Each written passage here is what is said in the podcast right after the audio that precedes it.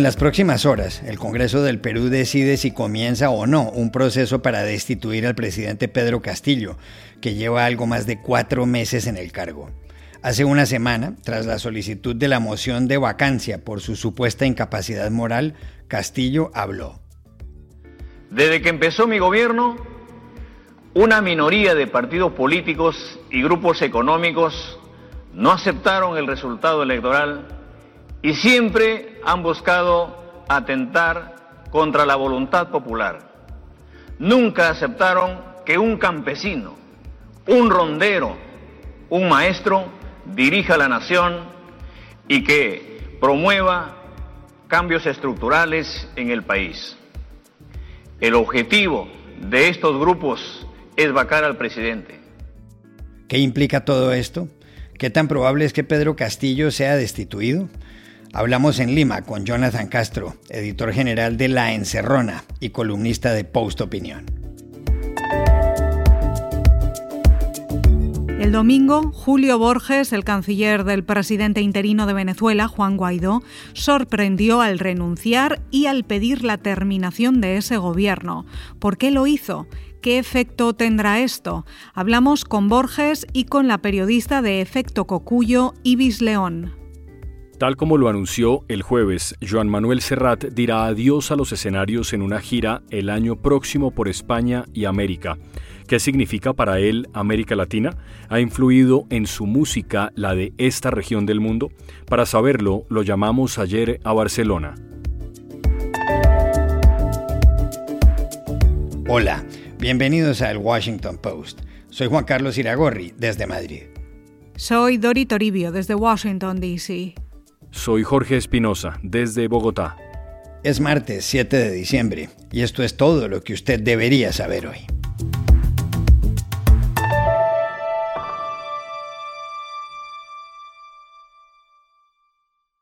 El Perú entra hoy en un capítulo más de inestabilidad política. En las próximas horas, el Congreso de la República debe aceptar o rechazar si debate la moción de censura contra el presidente Pedro Castillo. Para que el Congreso, que es un órgano unicameral, admita el debate sobre la moción de censura o sobre la vacancia, como se dice en el Perú, deben estar de acuerdo el 40% de los 130 legisladores. Si eso ocurre hoy, el Congreso tiene que fijar la fecha de una nueva sesión para determinar si destituye o no a Castillo. La destitución requiere como mínimo 87 votos en la Cámara. Todo esto empezó el 18 de noviembre, cuando Patricia Chirinos, elegida por el partido Avanza País, presentó una moción en el Congreso contra Pedro Castillo y pidió un mínimo de 26 firmas. Vengo a este hemiciclo a pedir la vacancia presidencial del presidente Castillo. No solo padece de incapacidad moral, padece de incapacidad total para gobernar este país. Defendamos nuestra patria. Por la patria se muere. Lo impactante de esto es que Pedro Castillo lleva poco más de cuatro meses en la presidencia, un cargo del que tomó posesión el 28 de julio. Su gobierno ha sido turbulento, su impopularidad es muy alta. Así es, Dori. Según uno de los últimos sondeos del Instituto de Estudios Peruanos, el 65% de los ciudadanos desaprueban su gestión. Ese porcentaje era en octubre de 17 puntos menos. Desde que entró en vigor la más reciente constitución peruana, en 1993, dos presidentes han sido vacados o destituidos. Alberto Fujimori en el 2000 y Martín Vizcarra hace poco más de un año. La causa de la destitución de Fujimori fueron unos vídeos donde quedó claro que, a través de su oscuro asesor Vladimiro Montesinos, el gobierno sobornaba a opositores. La destitución de Vizcarra tuvo que ver con una investigación sobre supuestos actos corruptos que ocurrieron cuando ocupó la gobernación de Moquegua, en el sur del país. ¿Qué puede pasar hoy con Castillo en el Congreso? ¿Y qué puede suceder más adelante? Llamamos a Lima a Jonathan Castro, editor general de La Encerrona y columnista de Post Opinión. Es probable que hoy la oposición alcance los 52 de 130 votos que requiere en el Congreso peruano para admitir a trámite la moción de vacancia contra el presidente de izquierda, Pedro Castillo. ¿De qué lo acusan? Lo acusan de tener incapacidad moral permanente. ¿Basado en qué? Los dos principales argumentos tienen que ver con que, primero, el presidente Castillo nombró a personas que tenían simpatías con la organización terrorista Sendero Luminoso en altos cargos del Estado, como el ex primer ministro Guido Bellido.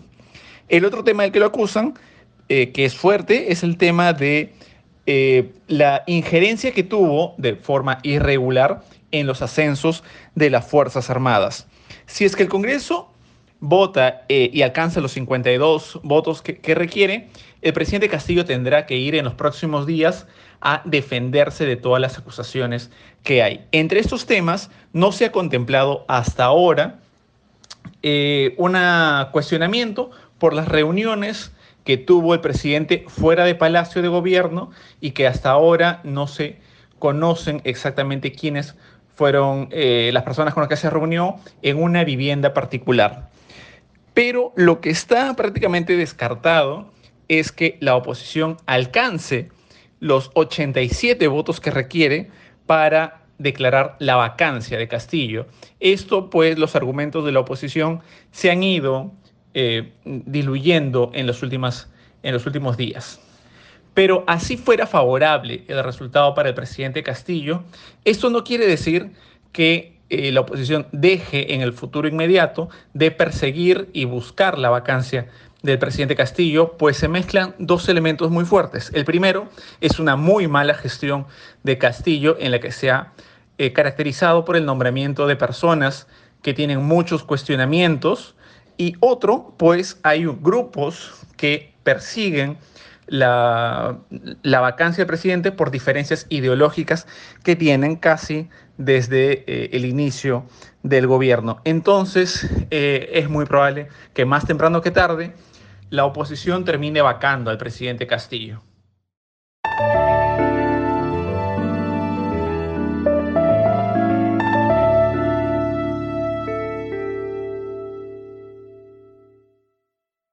El dirigente opositor Juan Guaidó, que es presidente interino de Venezuela desde enero de 2019, sufrió el domingo un golpe político de parte de quien oficiaba como su canciller, Julio Borges. En una rueda de prensa, Borges señaló aquí en Bogotá que presentaba renuncia a su cargo en esa estructura provisional encabezada por Guaidó y agregó que ese gobierno debe disolverse. Para saber exactamente las razones por las cuales Julio Borges manifestó que el gobierno interino de Juan Guaidó debe revaluarse, lo llamamos ayer a la capital colombiana. El planteamiento de nosotros es muy claro. Nosotros en este momento tenemos como venezolanos que reagruparnos, repensar bien todo y relanzar una nueva unidad. Nosotros estamos en un momento muy difícil, las cosas han cambiado dentro de Venezuela y también han cambiado alrededor de Venezuela y tenemos que estar conscientes que solo los venezolanos podemos construir una fuerza interna que vuelva a generar la presión que logramos durante estos últimos años y que costó mucho tiempo construir. Entonces el planteamiento es muy claro. Nosotros tenemos que lograr construir un nuevo espacio de unidad, partidos políticos y sociedad civil.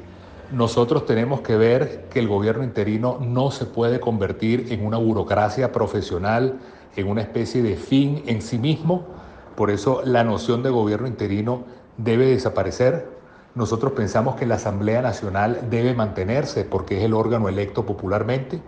Y nosotros consideramos que lo más importante, tenemos que reconstruir una ruta estratégica de cómo salir de Maduro, que en este momento no lo tenemos.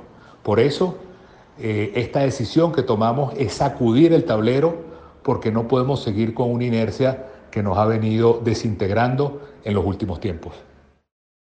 Guaidó, de 38 años, se autoproclamó presidente interino hace tres, cuando ocupaba la presidencia de la Asamblea Nacional de mayoría opositora, que no reconocía a Nicolás Maduro como jefe del Estado. Guaidó logró poco después ser reconocido por más de 50 países, entre ellos Estados Unidos, varios europeos y naciones vecinas como Colombia. Por momentos, algunos pensaron que reemplazaría a Maduro. Pero Maduro Espinosa sigue en el poder. Y las fuerzas que lo apoyan ganaron no solo en las elecciones legislativas de hace un año, en las que no tomó parte la oposición, sino en las regionales de hace 10 días. ¿Qué efectos políticos tiene en Venezuela la renuncia de Julio Borges y el hecho de que pida el fin del gobierno interino de Guaidó? Se lo preguntamos ayer en Caracas a Ibis León, periodista de Efecto Cocuyo. Mira, esto confirma la fractura que existe en la oposición y pone en riesgo la continuidad del gobierno interino porque pierde el respaldo político que necesita pierde los votos de los grandes partidos de oposición. Em, otra consecuencia es que Maduro, que Nicolás Maduro puede recuperar el control de los activos eh, de las empresas venezolanas, de las cuentas que tienen fondos de la República y que en este momento están bajo el control de la presidencia encargada. Em, el hecho de que el propio canciller ahora ex canciller del gobierno interino, diga que esta figura debe desaparecer, confirma que fracasó en el objetivo que tenía de lograr un cambio político en el país. Eh, y sin duda va a tener también un efecto en la mesa de negociación que se lleva a cabo en México con apoyo de Noruega, porque el reconocimiento que tiene la representación opositora en esa mesa viene o tiene mucho que ver con el respaldo que otorga la comunidad internacional a Juan Guaidó como presidente encargado del país.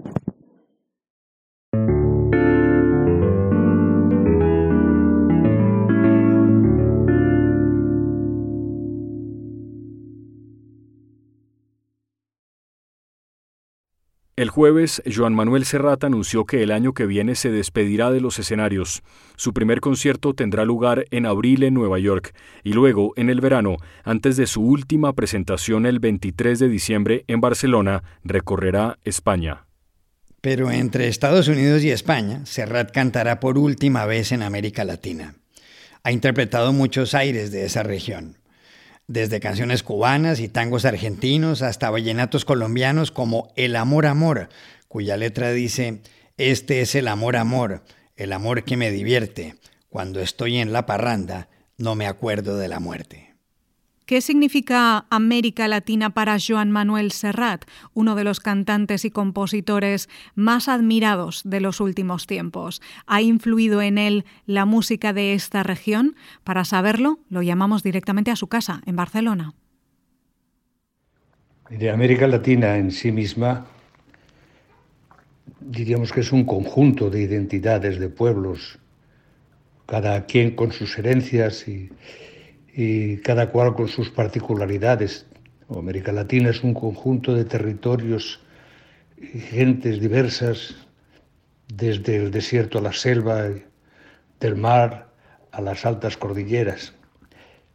Pero para mí, América Latina es un espacio del mundo sin el que yo estaría incompleto. Y me hace otra pregunta respecto a si si ha influido en mí la música de América Latina. Naturalmente que ha influido en mí, sin duda alguna. Yo hago música porque escucho música y aprendo de lo que escucho, consciente o inconscientemente. Desde antes de, de pisar América Latina, desde antes de llegar por primera vez allá a finales del siglo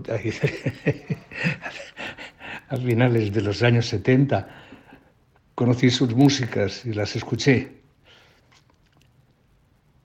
Tanto música popular como otros tipos de música eh, más contemporánea conmigo. La he escuchado, la he amado y, y por las noches, con mucho atrevimiento y buena compañía, pues eh, incluso suelo suelo eh, arrancarme por alguno de sus caminos. Pobre del rey Salomón, con sus mil y más mujeres, si yo con una que tengo me doy contra las paredes. Ese es el amor, amor, amor. El amor que me divierte cuando estoy en la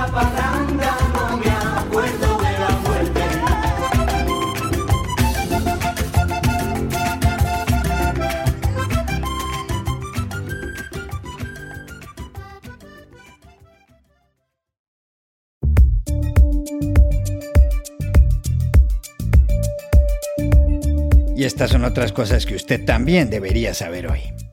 El primer ministro de Francia, Jean Castex, decretó ayer el cierre de las discotecas durante cuatro semanas a partir del viernes, debido al aumento de casos de coronavirus y al avance de la variante Omicron. Castex pidió a las empresas potenciar el teletrabajo para hacer frente a la sexta ola de contagios y recomendó a los ciudadanos que limiten las fiestas profesionales y personales antes de fin de año. París descarta, sin embargo, nuevos confinamientos y toques de queda.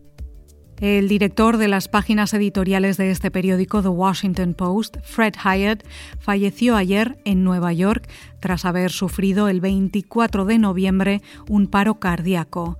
Hyatt, de 66 años, visitaba a su hija en Brooklyn. Ocupaba el cargo desde el 2000. Además de columnista, escribió o editó más de mil editoriales sin firma al año.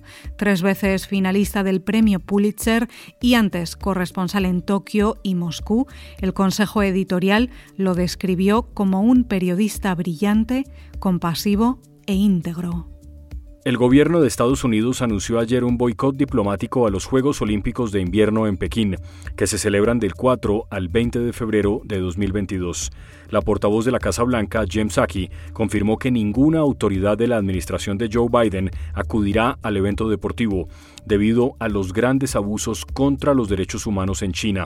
Los atletas estadounidenses sí participarán en las competiciones. Y aquí termina el episodio de hoy de El Washington Post, El Guapo. En la producción estuvo Cecilia Favela. Por favor, cuídense mucho. Y pueden suscribirse a nuestro podcast en nuestro sitio web, elwashingtonpost.com, seguirnos en nuestra cuenta de Twitter, arroba el post, y también nos encontrarán en Facebook, buscando el Post Podcast.